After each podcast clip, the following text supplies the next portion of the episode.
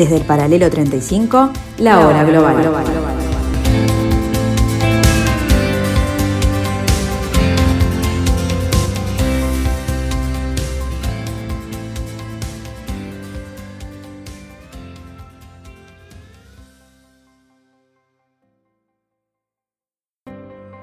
Muy buenos días amigos, bienvenidos a este jueves, jueves 23 de septiembre del año 2021 jueves 23 de septiembre, que nos encuentra aquí en la hora global, aquí en el 1170 AM del dial, en Radio Mundo, aquí en el paralelo 35. Vamos a analizar hoy la otra cara de Norteamérica, de lo que no se habla, de lo que no se analiza y de lo que se, se ve poco. Sin más trámite, vamos a nuestro programa y analizamos o empezamos a analizar este nuevo desorden mundial desde este nuevo prisma.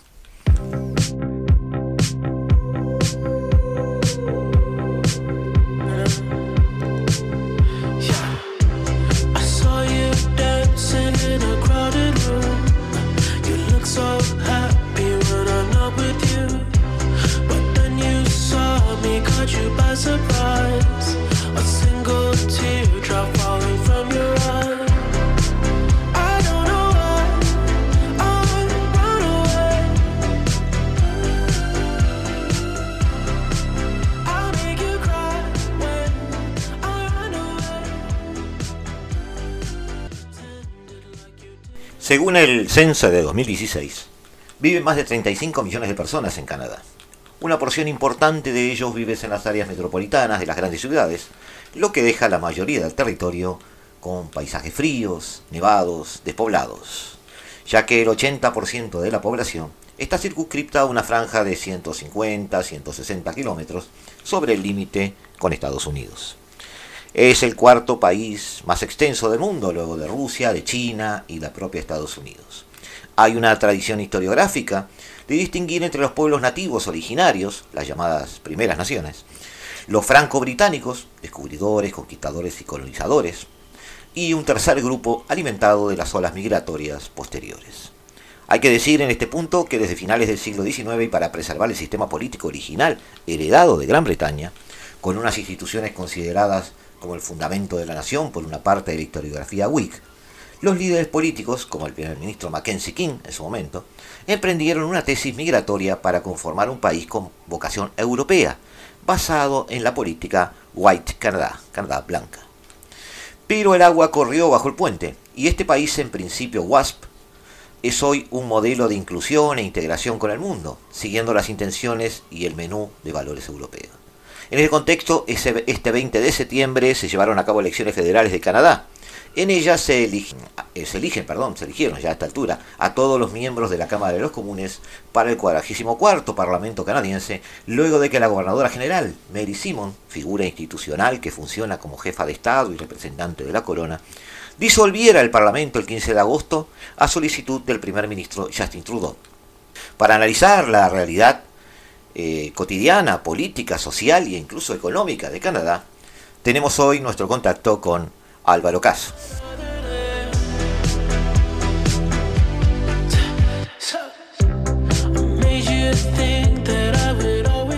Bienvenido Álvaro, ¿cómo estás? Gracias Gustavo por la invitación. después de la charla de la otra vez es un gusto reencontrarme contigo y con la audiencia de la hora global. En, particular, este, para ver la otra Norteamérica, eh, pienso en Canadá, recién dimos una introducción sobre eh, lo que ha sucedido en estos días, que son las elecciones federales de Canadá, elecciones que se adelantaron y eh, queríamos contigo aterrizar en Canadá desde esa óptica. Estás en Canadá en un momento de agitación electoral, en este caso de cierta introspección y análisis luego de los resultados. Los resultados, eh, perdón que uso una expresión tan gráfica y tan de bajo nivel académico, pero ni chicha ni limonada. Es decir, de alguna manera, eh, Trudeau buscó algo que no encontró. La oposición también quedó un poco este, confundida, que hay una especie de coalición de tres partidos, que es la que maneja a Trudeau en el poder, y eh, un partido conservador que está en la oposición. Y Trudeau adelantó las elecciones buscando una mayoría absoluta de por sí, per se, digamos, es su partido que no logró de, la elección. Empezamos por ahí. Sí, sí, sí, gracias de vuelta, Gustavo. Y, tal cual, eh, es una elección que acá se, vivió de una manera muy particular, especialmente eh, la, campaña arrancó con preguntas constantemente por qué, por qué esta elección, digamos, no, no era claro por qué no agotar el mandato, ¿no? ¿Por qué no agotar el término de los, de los, de los cuatro años? Sí, aclarar que en un formato casi inglés, digamos, un primer ministro puede disolver un parlamento, llamar elecciones y es una forma de forzar una, una, una expresión popular.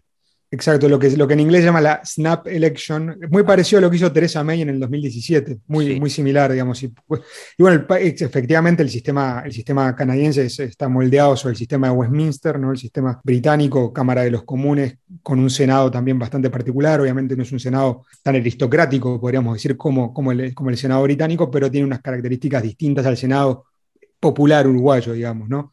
Este, Sí, es un país, tremendo, es un país tremendamente diverso, efectivamente. Este, igual, bueno, el Reino Unido también tiene sus problemas, ¿no? tiene sus problemas con, Escocia, tiene sus, tiene ahora con Irlanda del Norte, ¿no? Entonces, eh, obviamente, nosotros me parece que muchas veces confundimos, ¿no? Lo inglés con lo británico, que es una cosa muy hispana eso, ¿no? Este, y, cuando uno habla en inglés, son dos palabras muy distintas, ¿no? Que sí, por eso me cuido de decirte Reino Unido, no hablo de Inglaterra muy fácilmente. Exacto, exacto, exacto. Pero digo como, como una cosa general. Pero en cambio acá, bueno, Canadá es interesante porque yo como historiador miro, miro un poco a veces las cosas un poco más largas, pero la dinámica, por ejemplo, cuando la corona británica gana el Canadá en la guerra, al final de la guerra de los siete años, este, en 1763, este, eh, el Parlamento en Londres aprueba el, acta de Quebec, ¿no? la ley de Quebec. Y esa ley de Quebec después tiene, tiene también un correlato con Irlanda, porque, porque tanto Quebec como Irlanda, cuando Irlanda estaba bajo, bajo el dominio británico, eran poblaciones distintas, por decir una manera, ¿no? En el caso de Quebec, pero ambas tenían una, cuestión común, poblaciones católicas. ¿no? Entonces, esa cuestión, es esa, esa cuestión de, multiculturalismo ¿no? o de muchas naciones dentro de un propio Estado está, eh, ha estado en, la, en Canadá desde aquella época. Un paréntesis, Álvaro, ¿no te hace gracia como historiador que se hace tanto énfasis hoy en día en la división sunita, chiita y un montón de temas de ese estilo y no nos damos cuenta que nuestras propias historias están marcadas también por divisiones religiosas? Sí, sí, sí, ni que hablar, digamos. es, un, poco un pecado occidental, ¿no? O sea, ver en el otro algo que le pasó a uno también. Claro, claro, digo, es decir, la gente, la gente se ha olvidado los, los, ríos de sangre que se derramaron en el siglo XVII en las guerras de religión, este, eh, entre católicos y protestantes, y bueno, después también en, los procesos, en los procesos de la llamada evangelización. Y nosotros nos olvidamos también mucho de, es decir, viniendo de una matriz latino-católica en el sentido más general, nos olvidamos mucho también de, lo que pasaba con los católicos en el mundo protestante, ¿no? Este, eh, fijémonos, no solamente que cuando ahora Biden asume, hay toda una, hay toda una cuestión, ¿no? un, reevaluar ¿no? al presidente católico, como que si fuera algo raro, ¿no? Una, y, bueno, y, entonces volviendo, volviendo, volviendo al tema de, la, elección, entonces, cuando Trudeau llama a esta elección, toda la dinámica, toda la cobertura, y, los, incluso la, primera pregunta de los debates es, bueno, eh, líder, ¿no? Primer ministro, líder, del Partido Liberal, ¿por qué usted llama a esta elección? Y, eh, la respuesta que, que Trudeau da era una respuesta de a ratos eh, poco, poco clara y, e incluso, eh, es decir, él no decía simplemente porque quiero apostar a la mayoría, porque quiero gobernar, porque quiero que me den la confianza, sino que se, basó mucho en el tema de la pandemia, ¿no? Y, como que la lógica siempre estuvo muy marcada con este tema de la política de la pandemia, la idea de que lo iban a recompensar por una buena gestión de la pandemia y que, y que al mismo tiempo eso era como, como un motivo para este, como una excusa, si se quiere, cuál es el futuro del Canadá post pandemia para convocar a la elección. Es decir, ese era, ese era lo que, el mensaje que Trudeau pasaba al electorado este, cuando le preguntaban esto. Es raro, porque muchos, muchos analistas eh, hacen referencia a que lo que se espera en realidad, les vaya como les vaya a los países con la pandemia, es una especie de castigo a los oficialismos que la administraron, sean del signo que sean. Es decir, es muy difícil encontrar poblaciones que, demuestren un agradecimiento así. Sí, bueno, el caso argentino es un caso, un caso claro. Sí, hay otros motivos ahí, pero no importa. El caso del Reino Unido sería la excepción, ahora vamos a ver, en, Alemania también tiene otras dinámicas, ustedes hablaron de esto en, la, en la tertulia ayer, tiene otras dinámicas internas con un, con un ciclo político, digamos, de la CDU, este, que, digamos, que, llegaría a su, que llega a su fin con la renuncia de con, con la renuncia, con la salida de Merkel. Pero bueno, en el, en el, caso, en el caso de, de, lo que pasó con Trudeau es eso, ¿no? Es la, la dinámica de, bueno, quiero, quiero renovar la confianza para, este, eh, para gestionar mejor el, futuro de la pandemia o el futuro, o el futuro post pandemia. Y lo que pasó, como bien dijiste, fue básicamente que la configuración política es exactamente la misma, después de un mes de campaña electoral, que fue una campaña extremadamente corta. Sí, tal cual. Seguimos, seguimos amigos en unos instantes. Esperamos un segundito, Álvaro, y volvemos.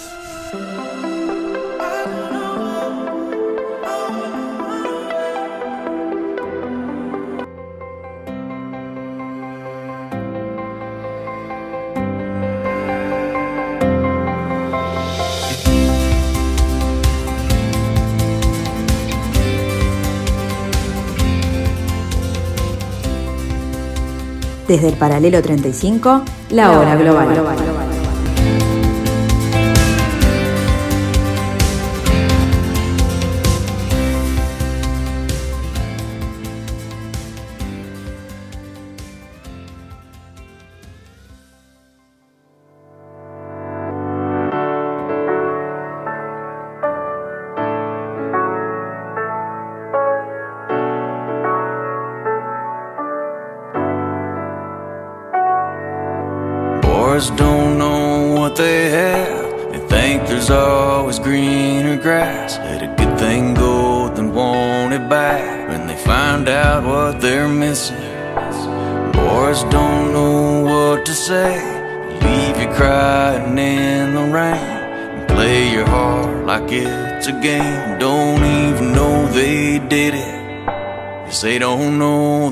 Seguimos amigos con Álvaro Caso analizando Canadá a través de sus recientes elecciones.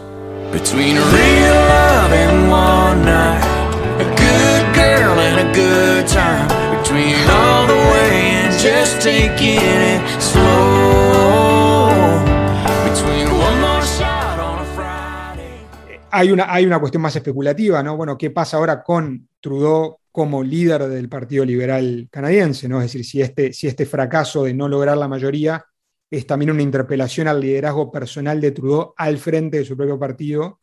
Se está hablando de que, bueno, de que posiblemente eh, disuelva el Parlamento dentro de dos años y, no, y se está especulando de que posiblemente no, no, no gestione, digamos, el proceso electoral como líder del Partido Liberal, sino que, bueno, eso lo tienen que definir el partido en una convención, no al estilo como, como se definen estas cuestiones. ¿no? En definitiva, la decisión del Partido Liberal sigue siendo la decisión a esperar, es decir, esa, esa coalición va a seguir existiendo y va a ser quien determine el primer ministro. Te, pregunto por qué, tomados individualmente, el otro partido, el conservador, el opositor, per se, es el que tiene más votos. Sí, bueno, eso es un tema, es un tema de simplemente de, es, absolutamente cierto, es un tema de, de, la falta de proporcionalidad en la representación parlamentaria. Es decir, el Partido Conservador tiene más votos eh, en, no menor medida porque vota muy bien o, logra mejores márgenes de victoria en, algunas, en algunos lugares, especialmente en las provincias de las, de las praderas. Habría que ver un poco si, si, se, si se pasara un sistema de representación proporcional cómo, cómo, sería, cómo se dividiría el, Parlamento. Este, acá combinan cuestiones ¿no? este, de federalismo con representación mayoritaria, ¿no? es decir, que el que gana distritos de un solo miembro, es decir, de un solo miembro del Parlamento, y el que gana, gana todo. El otro partido conservador de por sí tiene, tiene más votos, pero esta coalición, al ser coalición, lo supera. Entonces, eh, estamos diciendo, la parte fuerte de la coalición, que es el Partido Liberal, está determinando hoy el candidato. Ahora, eh, tú planteabas la duda, ¿determinará este Partido Liberal el próximo candidato a Trudeau? Y yo le estoy eh, metiendo encima otra pregunta. ¿Aguantará la coalición? Yo no me animaría a hablar de coalición en el sentido estricto como, como por ejemplo, como, porque no es una coalición, bueno, al menos en, la configuración anterior no había, repartir, no, había repartida de ministros, es decir, era, era, una, era, un gobierno netamente liberal. Sí, es una mayoría acordada, digamos. Exacto, exactamente. Pero no es una coalición como la de, la de Podemos, por ejemplo, con, con, el, Partido Socialista Español. Digamos un este pacto legislativo, por llamarlo Exacto, es un pacto, es un pacto de supply, ¿no? lo que llamas en inglés supply, de que simplemente le dan el quórum para, para, para votar es decir, que el, que, el, Partido Liberal forma el gobierno. Y lo que podríamos decir también es que dentro de esa misma coalición, las relaciones están muy, muy de esa coalición, entre comillas, las relaciones están muy, muy resquebrajadas porque el candidato del partido que está más a la izquierda del Partido Liberal, que es el partido, el nuevo Partido Democrático, en el NDP o NPD, dependiendo si es en inglés o en francés, eh, Yagmit Singh, Singh, un candidato joven de, de unos cuarenta y pocos años, del grupo étnico Sikh, que es un grupo con mucha representación, mucha presencia acá en, en, Canadá, y que se presenta a sí mismo como una especie de Bernie Sanders y Alejandro Ocasio Cortés como fusionado, ¿no? Digamos, es decir, tiene ese mismo discurso que la ala izquierda del Partido Demócrata estadounidense. Le, cae el sombrero progresista, digamos. Exacto, exacto. Y él está más a la izquierda de Trudeau y le dio muchísimo. Toda la campaña del NPD fue contra Trudeau, básicamente. Es decir, lo que se veía especialmente en la publicidad.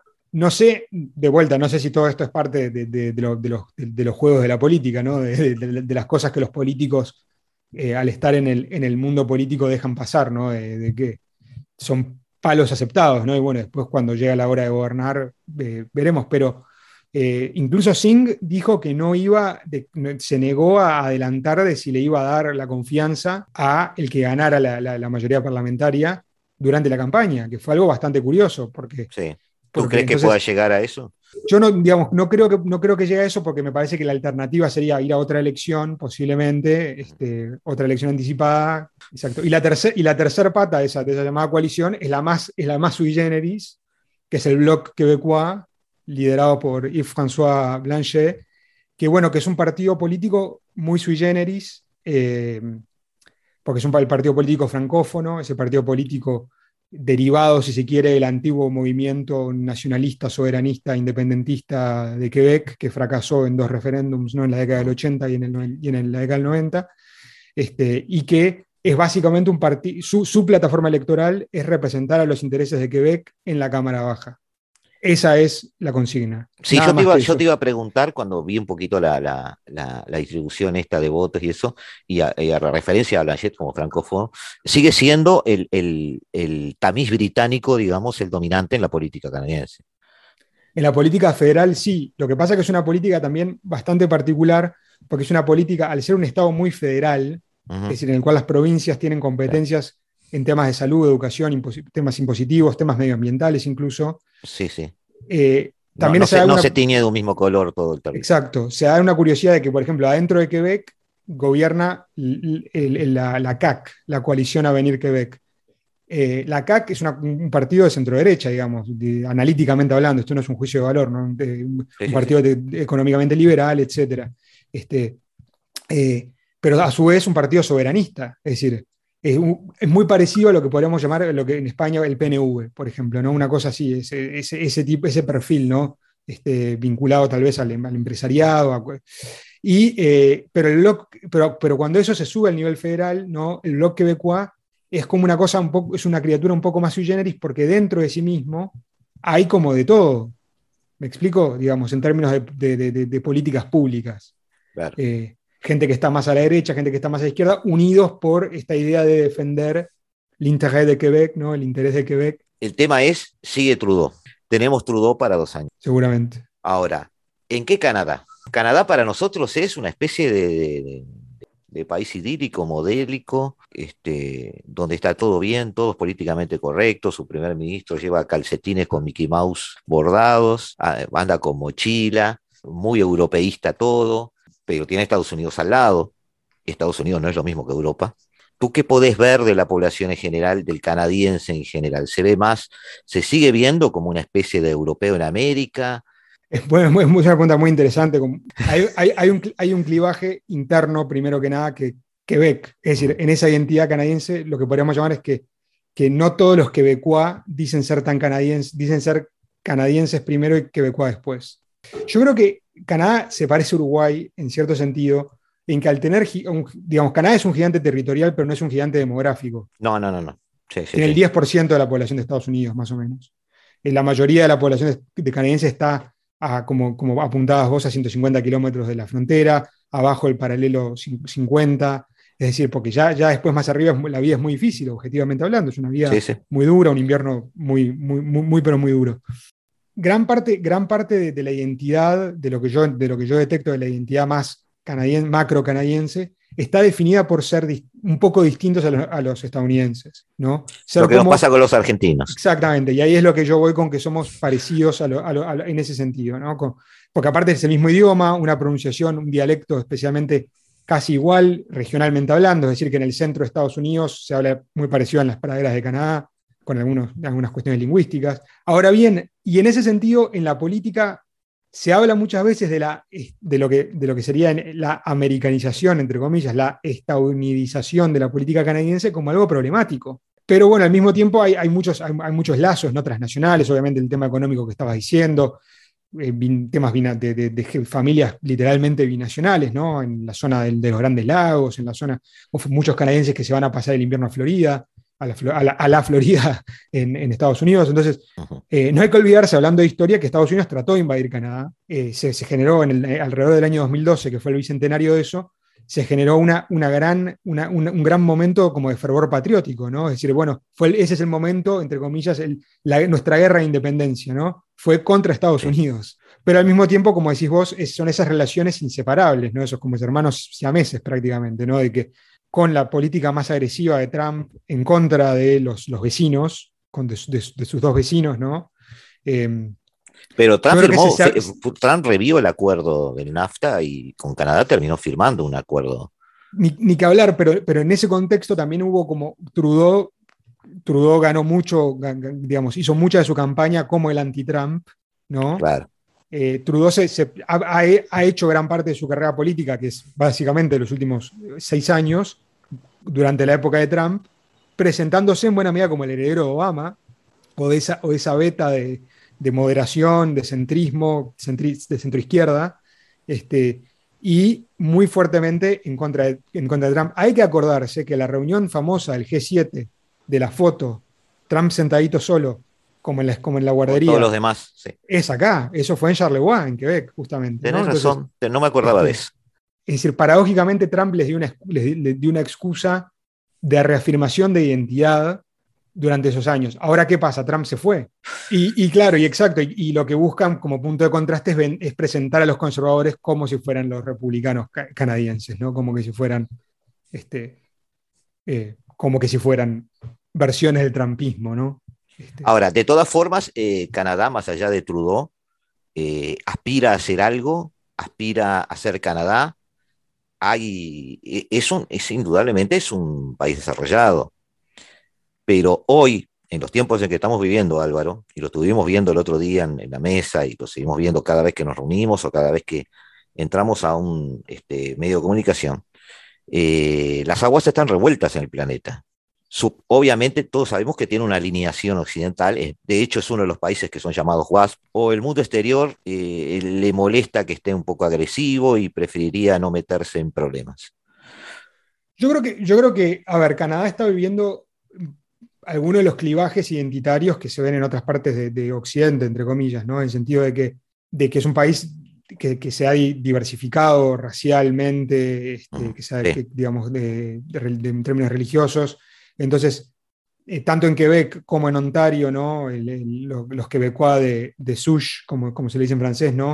Eh, se quejan de, por ejemplo, en Quebec ahora hay una, cantidad de leyes de corte secularista prohibiendo este, el uso de, símbolos religiosos, obviamente con, un subtexto bastante claro hacia las minorías visibles de, eh, musulmanas. Este, entonces, esa, esa, esa, cuestión, bueno, de cuál es nuestra identidad, por usar el, el, Who Are We, ¿no? por usar el, título del, libro, del último libro de Samuel Huntington, que fue un poco el que inventó este tema de, de, la política de la identidad como, como categoría de análisis este, del tardío siglo XX, temprano siglo XXI, ese tema está, está, presente, está presente. Yo creo que, bueno, no hay una visión en ese sentido, es decir, yo creo que, que eh, justamente en, el debate eh, anglófono que se dio en el contexto de la, elección, la periodista acusó al candidato, la periodista que moderaba el debate, acusó al candidato del bloque quebecois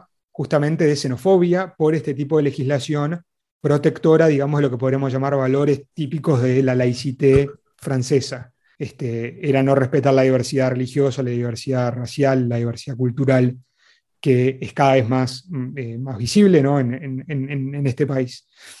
El hecho de que un candidato como Jagmeet Singh, ¿no? que, que, usa el turbante de, los Sikh, que, usa barba, que usa, es decir, eh, sea candidato, es un candidato eh, federal, también eso pone, pone, pone a la palestra, en la palestra pública, estos debates, ¿no? De quiénes somos. Es decir, si la, la idea es de un nacionalismo más de carácter étnico, o me parece que yo creo que, ahí el, el, proyecto el proyecto más extendido es de un nacionalismo de los valores, ¿no? Pero es muy, un debate muy similar al que se da en Estados Unidos, ¿no? claro, yo, me estoy, ¿Cuáles son esos valores? Claro, yo me estoy acordando ahora que estás diciendo todo esto que lo estás graficando, eh, una mesa que hace dos años hicimos en perspectiva en ese momento, hablando de las primeras olas migratorias de, que venían desde, desde Siria, eh, los campamentos que habían armado en, Francia, que habían tenido ciertos, muchos problemas de organización, campamentos de 100, 200 mil eh, refugiados metidos en campamentos a 5 kilómetros de un pueblito francés que tenía 9 mil habitantes, por ejemplo.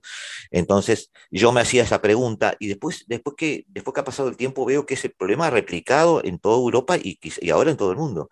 Es decir, los países tienen que definir qué es un emigrante poner que somos canadienses, bueno, somos vamos a suponer que somos uruguayos. ¿Qué es un emigrante? ¿Es eh, un sirio que viene a hacer un sirio viviendo en Uruguay o es un sirio que viene a convertirse en un uruguayo más? No es lo mismo. Eh, ¿Hasta dónde eh, pongo el lazo de la integración y, de la inclusividad y hasta dónde defiendo una identidad nacional que empieza a licuarse justamente por esas olas migratorias? Sí. Es un tema muy, muy, muy este, profundo. Es un tema, es un tema digamos, que, que, da, para, da, para, da para una, una charla capaz. Exacto, yo diría, yo diría varias cosas, ¿no? Yo no, no, eh, no soy especialista en, en, historia canadiense, pero sé por, por, por colegas míos que, que, me han contado que, bueno, que Canadá en su momento también ha privilegiado inmigración más del imperio británico, más del mundo de ese WASP, y especialmente de otros países. Eh, es decir, que, que, hubo, que hubo un sistema de cuotas en algún momento eh, étnicas, religiosas, justamente para evitar este, que su sistema obviamente ha cambiado con el tiempo, como Estados Unidos también lo tuvo, ¿no? Estados Unidos tuvo una, una ley, la ley de exclusión china, por ejemplo, ¿no? para no tener inmigrantes asiáticos. Es el debate entre asimilación y no asimilación. Exactamente. ¿no? Eh, de que distintas sociedades han tenido aproximaciones más asimilacionistas, más que licúan más la cultura de origen, si se quiere, de eh, las personas que, que, que, hacen la migración, este, y otras sociedades que eh, permiten, digamos, o tienen un, mayor nivel de aceptación de esas culturas. Por ejemplo, eh, en Canadá hay una gran comunidad ucraniana, digamos, capaz que eso es algo como que no, se sabe, ¿no? Ah, este, una gran cantidad de inmigrantes ucranianos. Y bueno, los ucranianos han mantenido ciertos aspectos, eh, aspectos este, culturales, religiosos, ¿no? Ortodoxia religiosa, etc. Yo creo que la diferencia es que hay muy pocos partidos políticos acá al menos al día de hoy, solamente el Partido Popular Canadiense, que es un partido que es un, partido de, que es como una división del Partido Conservador, este, de, con un candidato francófono, este, Maxime Bernier, eh, que, ha planteado estos temas de manera más visceral, ¿no? más a lo Vox en España, más a lo Alternative for Deutschland en Alemania, más a lo Frente Nacional, o bueno, creo que es el Rassemblement Nacional ahora en Francia, más a lo Trump en Estados Unidos, ¿no? Es decir, yo me animo, me animo a decir que en el discurso público canadiense, eh, del, discurso público medio, incluso del Partido Conservador, eh, el Partido Conservador que ha puesto candidatos muy diversos en, las listas, digamos. El candidato que le competía a Trudeau en su propio distrito era un peruano, por ejemplo. este, del, Partido Conservador, ¿no? Igual, de, todas, de todas maneras, aún con toda esa inclusión y de esa diversidad, eh, Canadá eh, va a requerir de los bloques dominantes respuestas. Eh, geopolíticamente, el tema del Ártico es un tema que se está poniendo sobre la mesa en estos meses. Rusia plantea un cierto movimiento allí. por supuesto que todos con la mira a mediano plazo en un montón de reservas naturales que pueden existir allí, de materias primas que son necesarias porque debemos ser realistas también en esto, Álvaro. La economía de los próximos cinco años no va a ser economía limpia ni ecológica. Aún queda mucho trayecto para seguir en el área de desarrollo. Eh, las energías renovables siguen siendo carísimas. No sé si Canadá se lo plantea, pero los rusos están ya eh, planteando este, una flota del Ártico para este año.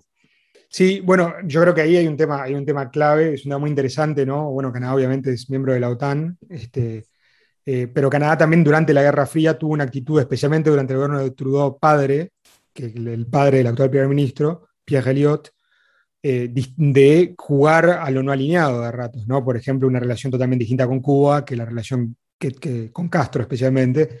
Si, si, bien Canadá se le puede ver como una especie de extensión del bloque estadounidense, por decir una manera, sobre, el sobre ese Ártico, eh, no tiene las capacidades militares tampoco que tiene Estados Unidos, como creo que apuntabas en la introducción, pueden afectar, por ejemplo, cuánto va a haber de una presencia militar o práctica, o cuánto es posible incluso, ¿no? Porque es un territorio enorme y un territorio extremadamente difícil, hecho de islas, ¿no? de, de canales, es un territorio mucho más complicado es decir, si uno lo mira el mapa, es un territorio más complicado que, cuando uno mira a Rusia, ¿no? que Rusia tiene como una costa menos recortada en ese sentido. uno, uno, de esos temas nomás, el tema de, las renovables, ese fue un tema de campaña, porque bueno, porque Canadá es productor de hidrocarburos, ¿no? especialmente las arenas de Alberta, ¿no? de las praderas, y bueno, y ese tema es un tema eh, de política canadiense y, de empleos, ¿no? Es decir, el Partido Conservador justamente decía, bueno, ¿qué vamos a hacer con esos empleos? ¿Lo vamos a eliminar de un plumazo? Y que, bueno, que no, el, Partido Verde tuvo, tuvo, un pequeño colapso, si se quiere, en términos, en términos este, de, intención de voto. Eh, eh, y bueno, y, entonces ese tema ¿no? de, cómo, de, cómo se hace una transición a otra matriz energética, algunas provincias ya la tienen hecha, Quebec la tiene, la tiene hecha, por ejemplo, al lado de, la energía hidroeléctrica, pero bueno, este, eh, uno, uno, de los puntos del bloque BQA justamente era generar una interconexión eléctrica con Estados Unidos y no con el resto de Canadá. Digamos, para que veamos la, digamos, Sí, sí, sí, este, te entendí. Y hay una relación bastante contenciosa con China, ¿no? Este, está el caso de los dos Michael, que son dos ciudadanos canadienses presos en la actualidad en China. Sí. Este, está la, presencia, la presencia de China en el Pacífico canadiense, en la zona de Columbia Británica, es decir, es un tema, digamos, la influencia económica, no solamente la influencia este, digamos, de, poder, de, poder militar por estar enfrente, entre comillas, sino más bien de cuáles son los efectos de las inversiones chinas, por ejemplo, en el costo de vida en Colombia Británica, por ejemplo, ¿no? Este, porque de vuelta hay que acordarse que es un país que va desde, desde las provincias marítimas, que están este, prácticamente a la altura de Groenlandia, digamos, hasta el Pacífico. Sí, pero justamente por esa extensión, o sea, los bloques le van a requerir participación en algún momento. El presupuesto militar lo van a tener que atender. Es el, mismo dilema que me parece que se ha envuelto Europa. Eh, no sé si para redondear Canadá tenés algo más como para... Sí, a mí, a mí digamos, desde que, desde que sigo más de cerca la política canadiense, desde hace unos, unos cinco años, una cosa que siempre me llama la atención es la relativa debilidad del gobierno federal. Es decir, que no, a diferencia de Estados Unidos, que se habla más del gobierno federal, eh, cuando uno va a Quebec, por ejemplo, el 95% de la conversación política es sobre el gobierno de la provincia y en Ontario, que es la provincia más grande en términos de, en términos de población. Sí, te parece que estás en Suiza. Exacto, parece que estuvieras en, dos países. Bueno, y pasó, la, eh, parece, pasó en la época de la pandemia, ¿no? que había restricciones de de, para viajar de un lado a otro, es interprovinciales. Este, ah, y, a esto se le suma las dimensiones territoriales. ¿no? Nosotros, eh, yo hice un viaje en verano acá dentro, adentro de Quebec y viajamos ocho horas en auto y nos salimos de la provincia. Yo creo, yo creo que, también eso, la, debilidad política de un gobierno minoritario, es un tema, es un tema a, mirar, porque, porque de un, si, cuando uno mira, por ejemplo, por poner otro, otro ejemplo de otro país, de otras dimensiones, ¿no? pero Gran Bretaña, ¿no? bueno, Boris Johnson tiene mayoría, Boris Johnson dice esto y esto se hace.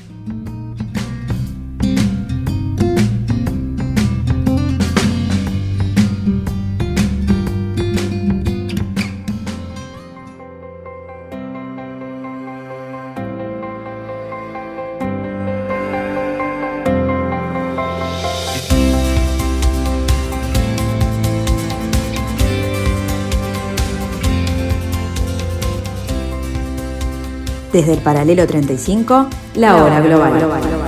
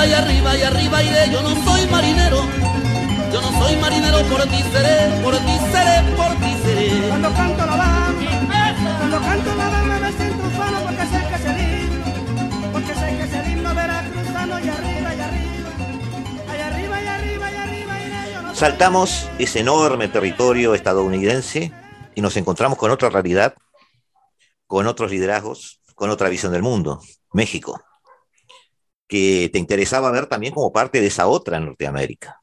Sí, sí. sí, Un presidente de izquierda con una retórica desde el inicio de su mandato en la tradición de la izquierda latinoamericana en las últimas décadas, es decir, en teoría, antiamericanismo, tomando americanismo como lo que entiende Estados Unidos que es americanismo, es con eh, reivindicaciones sociales, pero a su vez transformándose en un buen, socio económico de Estados Unidos y nada menos que de un presidente paradigmático como Donald Trump. Sí, sí, sí, sí, sí. Entonces, sí, y bueno- ¿analizar México es analizar México o es analizar López Obrador? Y bueno, es que es una, es una, es una gran pregunta, ¿no? Obviamente, si uno hace un muestreo de, de- de la prensa mexicana, es tremendamente, es tremendo lo- la, la centralidad que tiene AMLO, ¿no? En la, en la cobertura, ¿no? Si uno mira Milenio, bueno, con las conferencias de prensa de todas las mañanas, ¿no? Este que se pega tres horas de mañana de conferencia de prensa con los Sí, periodistas. sí, yo lo he escuchado alguna vez y es, es tremendo. Sí, no, y, y- y entonces, este, y es una figura muy polarizante en ese sentido, muy típica de la. Es como que México llega tarde a la, a la- a la oleada esta. Bueno, no, no llega tarde absolutamente, ¿no? Porque Andrés Manuel López Obrador no es una figura nueva en la política mexicana, ¿no? Este, pero llega, llega al poder tarde de la llamada, lo que la ciencia política estadounidense llamó la ola rosa, ¿no? Digamos, la, la ola que empieza con Chávez, sigue con Lula, etcétera. Y Andrés Manuel llega a esa ola rosa al final, ¿no? Cuando, cuando se ve el debilitamiento de la mayoría de estos líder- de líderes progresistas en América Latina. Este, eh, y bueno, es, un- es una, es una cuestión muy interesante porque, bueno, a- aquella frase atribuida a Porfirio Díaz, ¿no? Pobre México, tan, cer- tan, tan lejos de Dios y tan, tan cerca de Estados Unidos, ¿no? Y Estados Unidos Exactamente. Eso pinta Sí. muy bien la, la- la forma de pensar de muchos políticos mexicanos.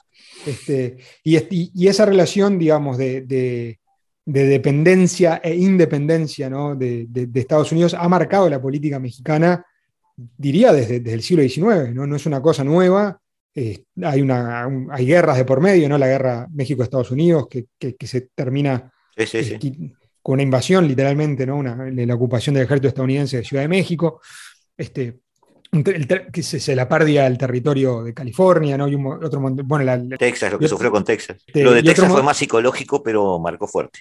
Sí, exacto. Y entonces, bueno, e- esa, esa relación con Estados Unidos es una relación que en la década del 90, ¿no? Este, a, finales de la década, del- bueno, hay que recordar, ¿no? México tiene, después en el siglo XX, tiene también como de vuelta esa misma pulsión, ¿no? Esa pulsión de salirse de, la, digamos, de las ortodoxias políticas económicas marcadas de Estados Unidos con un camino propio, ¿no? Y ese camino que podemos que comienza con la postrimería de la Revolución Mexicana y en la década del 30, después con la Segunda Guerra Mundial, México vuelve a la esfera de Estados Unidos, ¿no? Durante la, durante la década del 50, bueno, durante la guerra, durante Sí. el 50 y 60. Y después con, en la época de Luis Echevarría, en, en los 70, de vuelta toma un giro como el, hacia el tercermundismo, ¿no? Esta cuestión, eh, hasta la crisis terrible del, de, de- de principios de la década del 80, y la salida que se le ve a esa crisis es el NAFTA, básicamente. Claro. ¿no? Eh, Es, es un poco pactar con el enemigo, ¿no? este, y En bueno, la en, la, visión de los 70. y, bueno y, y- y- es, y es esa, y es esa cuestión de, de- de- de- de una visión también, eh, tiene esa tensión ¿no? de que si el problema es el otro o el problema somos nosotros, por decirlo de alguna manera. Vos sabés que acabas de decir una frase, yo antes de hablar contigo, hoy estábamos preparando un programa sobre el peronismo con un muchacho argentino, sobre la política exterior kirchnerista, si es que existe o no. Y eh, una de las preguntas que yo le hacía y él mismo se hacía es si existe hoy eh, la cintura o el espacio para esa especie de autonomía económica que muchas veces pretende la izquierda.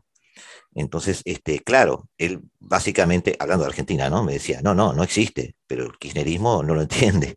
Vos yo te daría la misma pregunta con respecto a AMLO, es decir, ¿existe realmente, desde el punto de vista real, para México, este, cierta cintura para crear una autonomía económica, este, o, o- más allá de las buenas intenciones, ¿no? Decir que nos des- descabalgamos, por ejemplo, de un, de una cadena de producción que está imbricada entre los dos países, sobre todo en el área automotriz, ¿no? Este, parece no ser muy realista, ¿no? No, absolutamente, absolutamente. Yo creo que ahí la realidad manda, como, como, como, como vos siempre lo marcás en ese sentido, ¿no? La realidad económica, la realidad geopolítica, la realidad militar. Uno no, uno no elige, los países no eligen a los vecinos, en cierta medida tampoco, ¿no? Como la familia. Este, no, no, no. Eh, y entonces, bueno, eh, y hay muchas interconexiones, ¿no? De, yo, creo que, yo creo que yo acá estoy con, un, con, un, con, unos, con una, una, línea de análisis capaz un poco, un poco no convencional, de que uno de los problemas del NAFTA fue no haber, no, fue haber querido hacer integración con nacionalismo al mismo tiempo.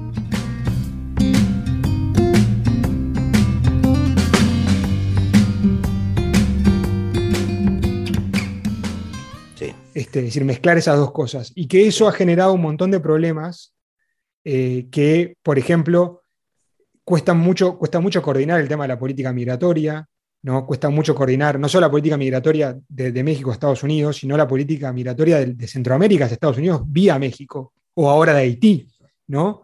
Cuesta mucho eso que, que, paradójicamente, como decías López Obrador, accede, digamos, se le, se le dobla la rodilla y, se, hace la genuflexión al gobierno de Trump cuando firma el pacto del Remain in México, ¿no? Que esta política De, que los, de que los refugiados se tienen que quedar en México mientras se procesa su, su caso de, de, entrada a Estados Unidos. Sí, una rendición total. ¿Cómo se procesa esa situación en la ciudad de la frontera de México, ¿no? Que es un tema, un tema no menor, tanto en la frontera sur como... Y que, y que Biden lo ha continuado y hoy vemos titulares que tienen que ver con eso. Exacto. Este, Y sigue vigente. Entonces, ¿México es, sigue siendo el mismo país simplemente con un presidente de izquierda entonces? Bueno, y después hay otro tema acá que, para, continuar y ya voy a eso, que es, que, es el tema de las capacidades del Estado mexicano un Estado que ha sido profundamente golpeado por la guerra con, el narco. Sí, tienes razón. Que no, tiene, que no tiene capacidades estatales en, muchas partes del territorio, que no tiene las cuestiones, diría, yo diría que digo como historiador, lo que, lo que quería Luis XIV, digamos, control sobre el territorio. Estamos, este, un día vamos a hacer un programa sobre Luis XIV y te este, voy a invitar. porque es maravillosa la transformación del Estado y la generación de las estructuras burocráticas del Estado moderno que tuvo lugar en Versalles. Este, lo, vamos a hablar un día. Seguí, seguí, Pero bueno, pero, pero esa, esa generación de capacidades estatales que, había sido muy, muy importante durante la época de Porfirio Díaz, al final del siglo XIX, y que después en el gobierno del PRI, en, el, en el largo gobierno del PRI, continúa, después sufre como una especie de fundamiento entre, el, entre, entre, el, 80 y el 2000 poco, este, con una penetración muy fuerte en el narcotráfico, incluso en las, en las, en las estructuras políticas mismas del país, ¿no? corrompiendo a gobernadores, este, alcaldes, etcétera, legisladores este, eh, eh, estaduales. Y bueno, y entonces ese tema es un tema que, que se trata de resolver en parte con el, acuerdo de Cancún, ¿no? famoso entre, entre Bush y, Calderón, este, eh, para aumentar la capacidad del, ejército mexicano, de la Marina mexicana para, para luchar contra el narcotráfico, pero que bueno, que ha llevado una guerra sin fin prácticamente, con cientos de miles de, muertos entre el Estado mexicano y el narco y entre los grupos del narco. Eh, y, una de las escenas más potentes de los primeros días del gobierno de López Obrador fue cuando capturan a uno de los hijos del Chapo en Culiacán y se revela, la, se revela el narco en Culiacán y lo tienen que devolver. Lo tienen que liberar, sí. Entonces, bueno, y Estados Unidos que, quiere jugar ese partido, pero no lo quiere jugar al mismo tiempo. Es decir, que es como, bueno, no, este, lo quiere jugar con, la DEA y con estas cuestiones. México acaba, acaba de tomar algunos pasos en torno a la legalización de la marihuana, ¿no? Eh, no, solo la descriminalización, sino, ¿y entonces qué va a pasar? ¿Qué a Estados Unidos le, genera otro problema. ¿Y, qué, pasa? Tenés dos, un sándwich, tenés dos países de marihuana legal, Canadá, con las mayores empresas de cannabis legal del mundo establecidas en Canadá. Y un enorme mercado en, el medio. Exacto. Entonces, ¿cómo se procesa eso? ¿no? Este, es un tema que ahí por eso la otra Norteamérica tiene importancia porque, porque, porque se, este, México, México podría ser el mercado más grande de marihuana legal del mundo, 150 millones de personas. Este, en un país devastado, como digo, por, por, algunos de los, de, los, de los errores de la, de, la, de la, aproximación más militarista de la guerra contra las drogas, ¿no? Y, y más que no solamente eso, sino también de no saber no entender a veces cómo operan estas lógicas que, del, crimen organizado, ¿no? Y no este, y, la penetración que, realmente tiene en la, en la, sociedad. Este, Volvemos a la pregunta. Entonces, México sigue siendo el mismo per se, con un presidente distinto. Eh, ¿O cambió algo realmente AMLO? Yo creo que, yo, yo creo que, que no, no, ha cambiado, digamos, no ha cambiado la, desde la, época de Peña, de Peña Nieto, no ha cambiado la, la, este, la, la matriz, digamos, ¿no? de lo que está pasando en, el país. Este. Pero este, el país es un país absolutamente polarizado, viendo las, elecciones de, medio término que se dieron este año, dos, bloques casi con la misma proporción de los votos, los antiguos, los antiguos enemigos del PAN, el PRI y el PRD aliados en contra de, Morena y, amigos, que es el, bloque de AMLO. Entonces, bueno, también hay un tema ahí de que el sistema político mexicano se ha transformado a partir de la descomposición del PRI, porque solamente el PAN del PRI, aquel del PRI que era todo, ¿no? El PRI de la década del 60, del 70 y del 80. Sí, era liberal y populista y era, hegemónico totalmente. De izquierda y derecha, era donde quieras encontrabas a alguien ahí, era una cosa maravillosa. Este, entonces, e, eso, eh, esa descomposición del PRI ha dado lugar a todo, dio lugar al PRD, primero que nada, de Cuauhtémoc Cárdenas, de ahí sale AMLO. Este, Después, económicamente, se habla de que Salinas de Gortari era, era símil pan, ¿no? Decir, eh, entonces, bueno, hay, hay, hay una, una, una, una, competencia política muy, muy sui generis, este, que bueno, que me parece que, que este, México no tiene reelección, que es un tema muy, muy controvertido en la historia mexicana, especialmente en el siglo XIX, con un periodo presidencial más largo de seis años. Y bueno, vamos a ver qué pasa, ¿no? Vamos a ver si, si qué pasa con, con López Obrador en, en tres años este, si, a pesar de, no, no poder reelegirse, si va a ser una especie de referéndum y qué va a pasar con el heredero, ¿no? O la heredera. Porque Te iba a preguntar eso, ¿hay un, ¿hay un delfín?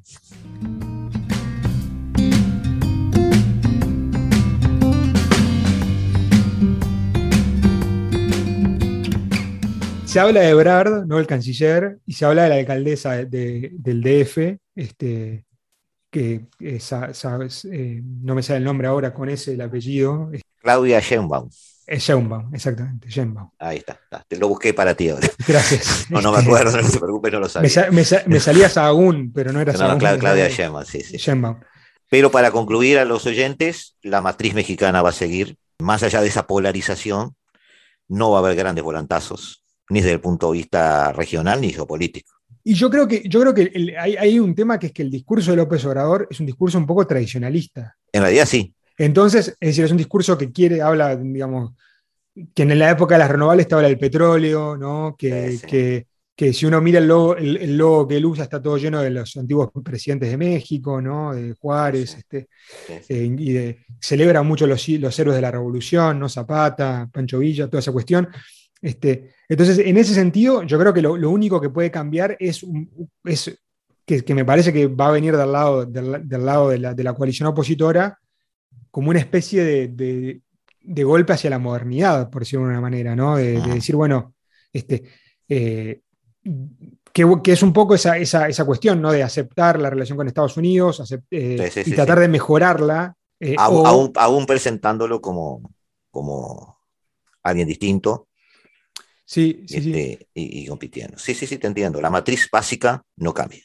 Este, sí, hasta están los regionalismos también, ¿no? Porque los, políticos que vienen del norte, en general, tienen también mucha más interconexión con el mundo de la frontera, con el mundo de, de los grandes negocios, el mundo de Monterrey, que es un mundo absolutamente de Nuevo León, absolutamente vinculado a Estados Unidos, digo, y las grandes industrias mexicanas. sí, sí, no hay, no, hay, no hay una beta por la cual llegue un Pedro Castillo allí, por ejemplo, ni, que se genere.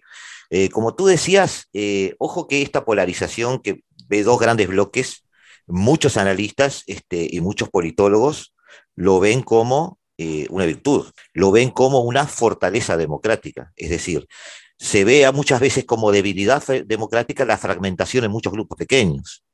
Y sin embargo, cuando dos grandes bloques entre sí ocupan el, 80% de la votación, por ejemplo, de hecho hay una democracia sana porque hay partidos fuertes. Es un punto para discutir muy interesante.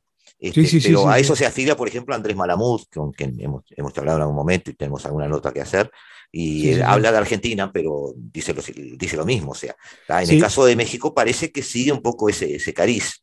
Y como tú has, has, más o menos eh, dejado entrever, no hay grandes volantazos ni grandes revoluciones conceptuales, ni, ni cambios de matrices económicas, ni de relacionamiento con, con los otros países más allá de la retórica. Sí, sí, sí, sí, exacto. Yo creo que, es, que, que, eso, que hay mucha retórica, una, una retórica que, que, como digo, creo que hay una parte de la sociedad, especialmente pensando en algunas conversaciones que tuve con, con alumnos eh, mexicanos el año pasado, hay una parte de la sociedad que resiste la retórica esta regresista, si se quiere. Eh, setentista. No, tampoco setentista, más adelante, quizás, como dijiste tú, la hora de la rosa. Este, Ese reverdecer este, Sí, y que, y que, o incluso en caso mexicano, una retórica muy de vuelta, muy pegada a quién es el verdadero heredero de la Revolución Mexicana, ¿no? Este, una versión de la Revolución Mexicana, ah, estamos hablando de algo que pasó entre el año 1910 y 1917, ¿no? Pero vos, pero vos estudiás y enseñás historia, vos sabés que a veces el eh, reconstruir, no, releer, no sé, no se me ocurre un verbo adecuado, la, la, mm, eh, la reinterpretación de la historia se utiliza como una herramienta política muchas veces. Claro, por, supuesto, este, Es, fundamental para algunos movimientos para llegar al poder y, como dice Maquiavelo, para el segundo paso después de llegar al poder, sostenerse. Sí, sí, sí, exacto. Exacto, entonces la Revolución Mexicana, que, los historiadores se debaten de si, si, fue tan revolucionaria y si fue una sola, este, pero bueno, la, visión, digamos, oficial, por decir una manera, consolidada en la época del PRI de qué es lo que fue la Revolución Mexicana y qué hizo la Revolución Mexicana, que es básicamente lo que hizo, fue un gran giro nacionalizador, este, anti-extranjero, en cierto sentido, con, por ejemplo, la expropiación de, los recursos mineros, de las minas que estaban en manos de extranjeros, después del petróleo, etc. Esa visión de qué es la Revolución Mexicana eh, o cuál es el lugar de la Revolución Mexicana en la historia de México, eh, AMLO, le, le, vuelve a dar una centralidad que había perdido pero ¿qué utilidad tiene eso? exactamente, eso, eso, es a lo que voy, que eso es lo que le cuestionan algunos, ¿no? ¿Qué utilidad tiene hablar de Pemex eh, cuando estamos y usar a, y, usar a Pemex, ¿no? la compañía de petróleos mexicanos, como el gran bastión para salvar al país cuando estamos en la época de las energías renovables, ¿no? Pues es una manera. Claro. Este, eh, en un arranque de sincericidio, AMLO te puede decir, eh, bueno, para mí tiene utilidad. seguramente, ¿no? Y, pero, pero, pero hay, hay un tema también de, retórica política, ¿no? De, usar, de usar esas cuestiones del nacionalismo clásico, si se quiere, de las empresas públicas, pues del nacionalismo de las empresas públicas lo podríamos llamar, como justamente como una carta de bueno, defensa del interés nacional frente a las potencias que vienen a birlar los recursos naturales de nuestro país, digamos, ¿no? por ponerlo de una manera cruda. Pero, se siguen, ah, sí, perdón, decime. Pero, pero se siguen viendo las propagandas acá en, al norte de la frontera, se siguen viendo las propagandas de, los, de, las paltas mexicanas, ¿no? Así que. Pero bueno, Álvaro, no te tengo que despedir, te tengo que echar del programa porque se nos va la hora, se nos va la No, no, perdón, no, seguimos programas de tres horas si querés, pero no creo que la radio nos dé por ahora. Este, un gran abrazo, un gran abrazo, un abrazo y cuídate. un gustazo, Gustavo, gracias a vos por la invitación.